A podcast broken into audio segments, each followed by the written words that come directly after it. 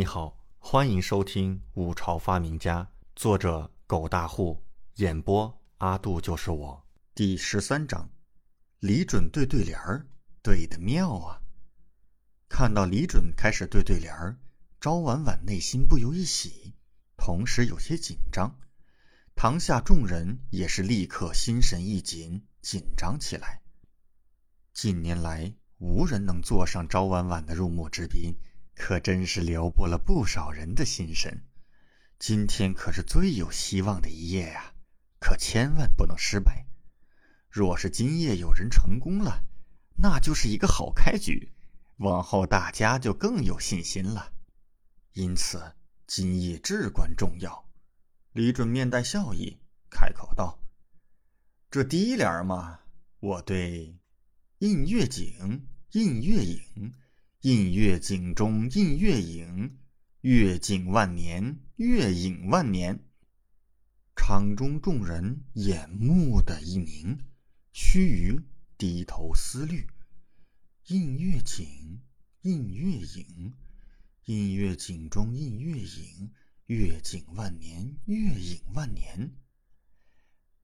映月景，望江楼，好，对的好，真是妙啊！好一个映月景！听到李准对出的下联儿，堂下爆发喝彩。不管是望江楼还是映月景，可都是有名的景点儿啊。两者名气不相上下，这对的极好。比起方塘那个压根儿不存在的会师楼，好了不知多少。方塘也是眼眸一睁，他咋就想不到呢？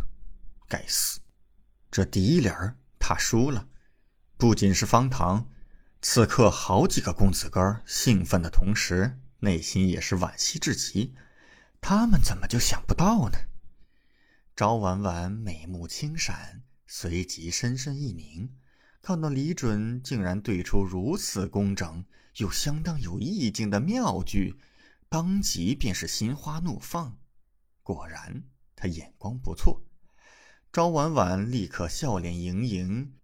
言语矜持道：“公子，请继续对下一联。”李准也不废话，眼眸含笑，继续道：“第二联儿我对东当铺、西当铺、东西当铺当东西。”嗯，众人眼眸再次一凝：“东当铺、西当铺、东西当铺当东西，妙啊，妙极！”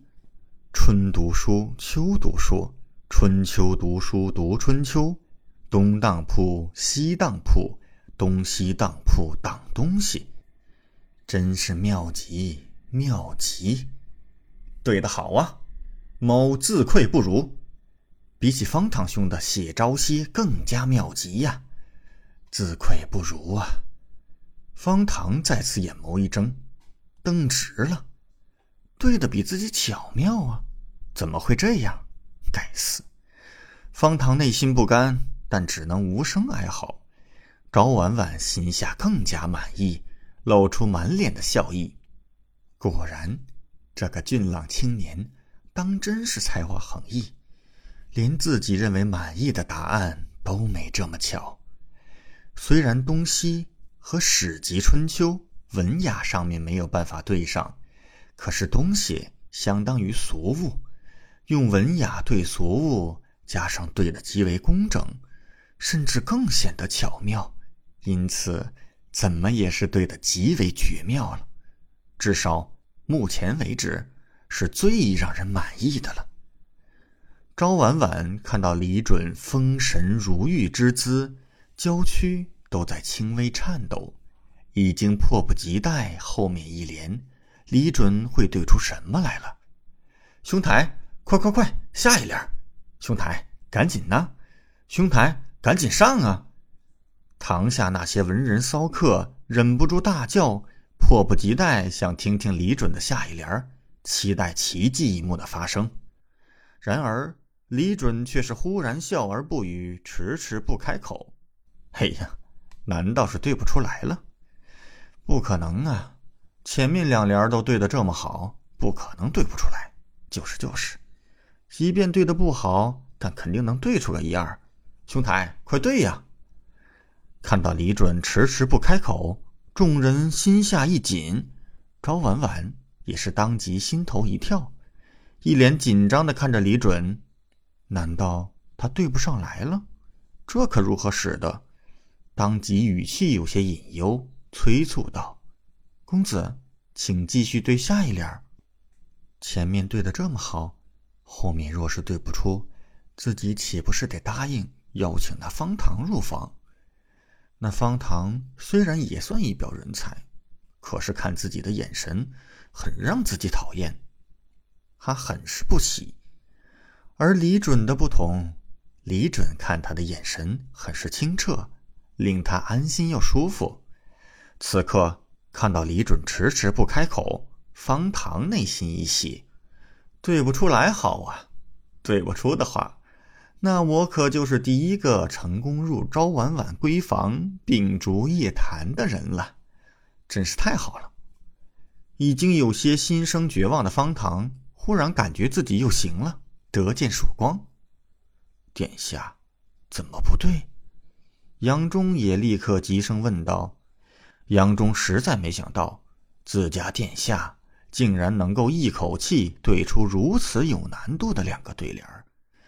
这殿下之前还写了一首《护城雪》，杨忠今日一见李准大展才气，已经认定那就是自家殿下所写。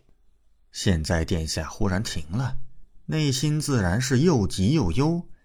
李准满脸笑意，小声问道：“杨总管，咱是不是有些出风头了？”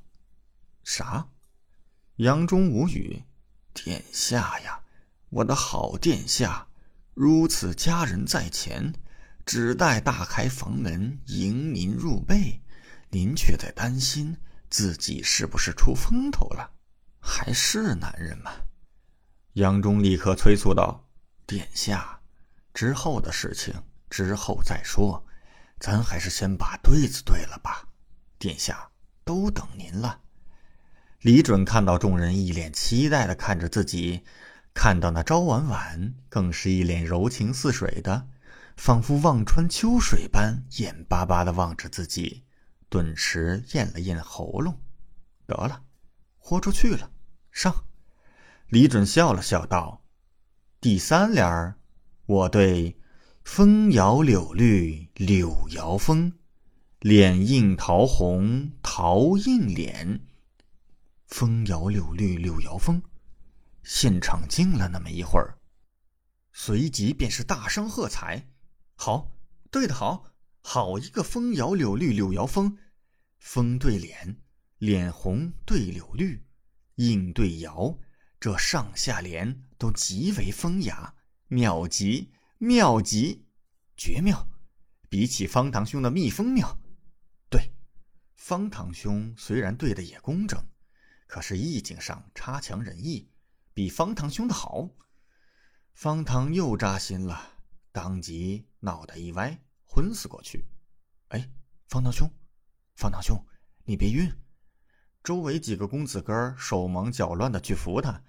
方唐晕过去，那赵婉婉也是小声道：“小青，快扶方公子去休息。”是。方唐被抬走了，赵婉婉这才一脸羞红的看着李准。声若蚊蝇般道：“公子，婉婉先行告退，待沐浴焚香，就就在闺房等候公子大驾光临。”随即连忙娇羞之态的怪步离开。好羡慕啊，婉婉姑娘，我的心碎了。为什么不是我？堂下那些公子哥惨叫哀嚎，这第一个入幕之宾。被人摘走了，恐怕今晚婉婉姑娘，嗨，一想就受不了啊！李准看到朝婉婉那娇羞之外，俏脸有些慌忙的离开，顿时摸了摸鼻子，嘴角不自觉的翘起。殿下，没想到您原来真有千古才气呀！杨忠泣不成声，直接跪下。不是，你跪什么？赶紧起来！李准无语，连忙拉起杨忠，杨忠擦掉眼泪，满脸笑意道：“殿下，奴才这是为殿下感到高兴。”李准道：“你高兴的太早了。”啥？杨忠老脸一皱，不明所以。感谢您的收听，请继续收听下一集。